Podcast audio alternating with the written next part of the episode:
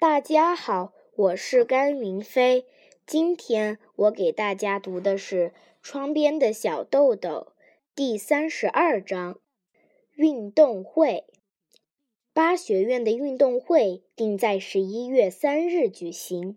之所以定在这一天，是校长先生四处询问的结果。据说，秋天下雨最少的日子就是这天。自从定下这个时间，八学院每年的运动会都会在这一天举行。从前一天起，校园里就开始各种准备活动，还要装饰校园。孩子们兴奋地期待着运动会的到来。校长先生希望尽量避免孩子们的运动会被下雨所干扰，于是四处收集天气的数据。可能这种努力成功了。也可能是天空中的云啊、太阳啊被先生的诚意感动了。这一天真的没有下雨。八学院在好多方面都和其他学校不同。说到运动会，就更有特色了。除了拔河和二人三角项目同别的学校一样，其余的项目全部是校长先生设计的。这些项目并不需要使用特别的用具，也不是什么夸张的节目。只要利用学校原有的设备，都可以完成。比如说钻鲤鱼比赛这一项吧，先从出发点开始跑上一小段儿，跑到放在或者说睡在校园正中间的布做大鲤鱼面前，从鲤鱼的嘴里钻进去，再从尾巴里钻出来，然后再跑回原来的出发点。鲤鱼一共有三条，两条黑色的，一条红色的。所以每次有三个人同时跑，这个项目看起来似乎很简单，其实却很难做。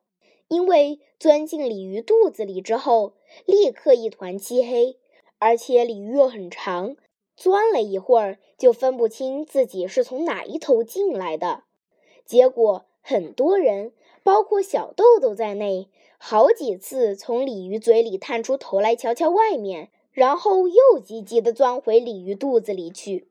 不过，观看比赛的孩子们却觉得有趣极了，因为当有人在鲤鱼肚子里拱来拱去的时候，鲤鱼看起来就像活了一样。另外，还有找妈妈比赛，在开始以后，孩子们先跑一小段。然后钻过横放着的木梯子，一个一个的空格，从放在对面的筐子里拿出信封，抽出信封里的纸来，比如纸上写的是硕子的妈妈，就赶紧从观众席上找到硕子的妈妈，拉着她的手跑到终点。这个项目要钻过横放着的梯子的空格，那需要像猫一样巧妙，如果没做好，屁股什么的很容易被挂住。而且，如果抽到硕子的妈妈还算认识，但是要抽到奥老师的姐姐，或者金江老师的妈妈，或者国泽老师的儿子什么的，从来没有见过这些人，那就只好跑到观众席上大声叫奥老师的姐姐了。这也是需要一点勇气的。所以，当有的孩子偶然抽到了自己的妈妈，就会欣喜若狂，连蹦带跳的大喊：“妈妈，妈妈，快点！”所以，这个项目不仅需要孩子们努力，连观众们也要配合的好才行。孩子们接二连三的跑过来，叫着某位妈妈的名字。被叫的妈妈不能发愣，而是要立刻从长凳或垫子上站起来，一边对坐着观看的爸爸妈妈们说“不好意思”，一边赶紧从他们中间穿过去，和那个孩子手拉手跑起来。所以，当孩子们跑过来站到大人面前时，连爸爸们都一起屏住了呼吸，注意听孩子会叫出谁的名字。这样，大人们就没有时间聊天或者吃东西了。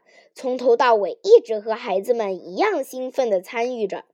拔河的时候，校长先生和所有老师也分成了两组，混在小学生中间，嘿呦嘿呦地拔了起来。绳子中间系着一条手绢。泰明和别的因为身体关系不能参加拔河的孩子们，负责着手绢移向哪一方，宣布是哪一组胜利了。最后的全校接力赛更加富有八学院的特色。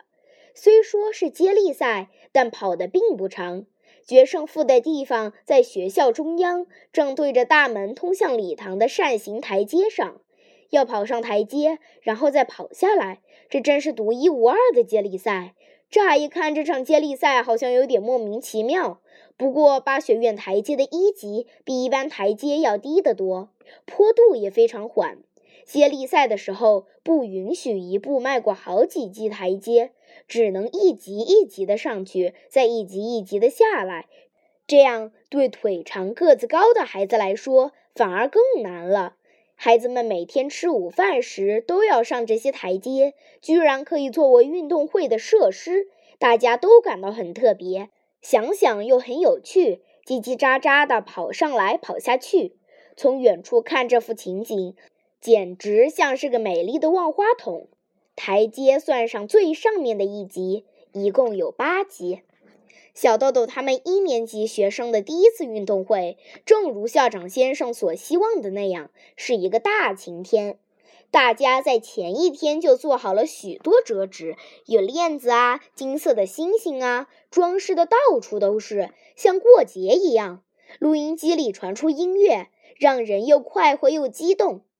小豆豆当天的打扮是白衬衫、藏青色短裤。其实，小豆豆向往的是那种有很多褶皱的灯笼裤，一直想穿上那么一条。有一次，小豆豆他们下课之后，看到校长先生在校园里教幼儿园的老师们做韵律操，有几位大姐姐穿着灯笼裤，小豆豆就记在心里了。为什么觉得灯笼裤好呢？这是因为，每当穿着灯笼裤的大姐姐们用脚咚地跺一下地面，她们露在外面的大腿就颤悠一下。在小豆豆看来，这才是大人的样子，真好啊！于是，小豆豆就爱上了灯笼裤。那天，小豆豆急急地跑回家后，赶紧找出自己的短裤穿上，也咚地跺一下地面。但小豆豆才是一年级的小女孩，瘦瘦的腿怎么也颤悠不起来。如此这般的做了好几次，小豆豆得出一个结论：如果穿上大姐姐们那样的裤子，就能颤悠起来了。小豆豆向妈妈描述了大姐姐们裤子的样子，知道了那叫灯笼裤，于是缠着妈妈一定要在运动会上穿上那样的灯笼裤。可是妈妈实在买不到这么小的尺寸的。于是，小豆豆只好遗憾地穿着不会颤悠的短裤来了。这就是小豆豆这天的打扮。运动会开始之后，出现了一个惊人的现象：每一个项目的第一名都被全校个子最矮、手脚最短的高桥君拿走了，真让人难以置信。当大家在鲤鱼肚子里拱来拱去的时候，高桥君却嗖嗖地钻过去了。当大家在梯子格里费力地钻来钻去的时候，高桥君已经钻过了梯子，往前跑了好几米远。接力赛中，当大家费劲地一级一级上台阶的时候，高桥君短短的腿就像是活塞一样，蹭蹭地跑了上去，又像是电影中的快镜头那样嗖嗖地跑下来。结果，尽管大家立誓要战胜高桥君而拼命地努力比赛。高桥君还是夺取了全部项目的第一名，小豆豆也非常努力，但没有一项胜过高桥君。虽然跑的时候比高桥君快，但跑过之后还要做各种动作，结果总是比不过他。高桥君有些骄傲地抽动着鼻子，满怀着激动和喜悦，登上领奖台领一等奖，每一项都是一等奖，领了一次又一次。大家羡慕地看着他。都在心里暗暗发誓，明年一定要胜过高桥君。可是实际上，以后每年高桥君仍然是运动会上的明星。另外，说起运动会的奖品，也富有校长先生的特色。一等奖是一根萝卜，二等奖是两根牛蒡，三等奖是一束菠菜之类。以至于小豆豆长大以后，还认为无论什么地方都是用蔬菜作为运动会的奖品。当时，别的学校一般都用笔记本啦、铅笔啦、橡皮什么的做奖品，但是，即使不知道别的学校的奖品是什么，大家对蔬菜奖品也还是有点抵触心理。小豆豆得到了牛蒡和大葱，他也感觉把这些拿到电车上怪不好意思的。而且在三等奖以后，还有各种名目的奖励。结果运动会结束的时候，八学院的小学生每个人手里都拿着蔬菜。虽然孩子们还不太清楚为什么拿着菜从学校回家不好意思，但有的人担心别人说自己真奇怪，那就怪讨厌的。不过，如果是妈妈让自己去买菜，从家里提着菜篮子去菜店，那就不觉得有什么不好的了。有个男孩得到了卷心菜，觉着拿着挺费事，想来想去，研究了各种拿法之后，终于说：“呃，算了吧，拿着这个回去挺害羞的，还是扔了吧。”校长先生好像听到了大家在嘀嘀咕咕的抱怨，于是走到提着胡萝卜啦、萝卜啦之类蔬菜的孩子们面前，说：“怎么啦？不想带回去吗？”今天晚上，请妈妈把这些做成菜，用你们的努力得来的蔬菜做全家晚饭的菜肴，不是很好吗？肯定很好吃。这么一说，大家都觉得的确是这样。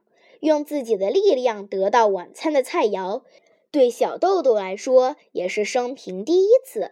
于是他对校长先生说：“我想请妈妈把我的牛蒡做成红烧牛蒡丝。”葱嘛还没有想好，听他这么一说，大家也纷纷把自己想出来的菜谱说给校长先生听。先生脸色红彤彤的，高兴地笑了起来。是吗？明白了吧？校长先生也许是希望学生们在一家人吃晚饭时，一边吃着蔬菜奖品做成的菜肴，一边高高兴兴地谈论白天的运动会吧。而且。先生也希望在饭桌上摆满了自己的一等奖的高桥君能够记住这个时刻的喜悦心情。虽然高桥君个子还小，永远也不会再长高了，但他怀有这种身体上的自卑心理之前，先生希望他不要忘记夺得第一名时的自信。而且谁知道呢？很有可能。八学院式的运动会就是为了使高桥君能够得到第一名，校长先生才故意这样设计的吧？谢谢大家。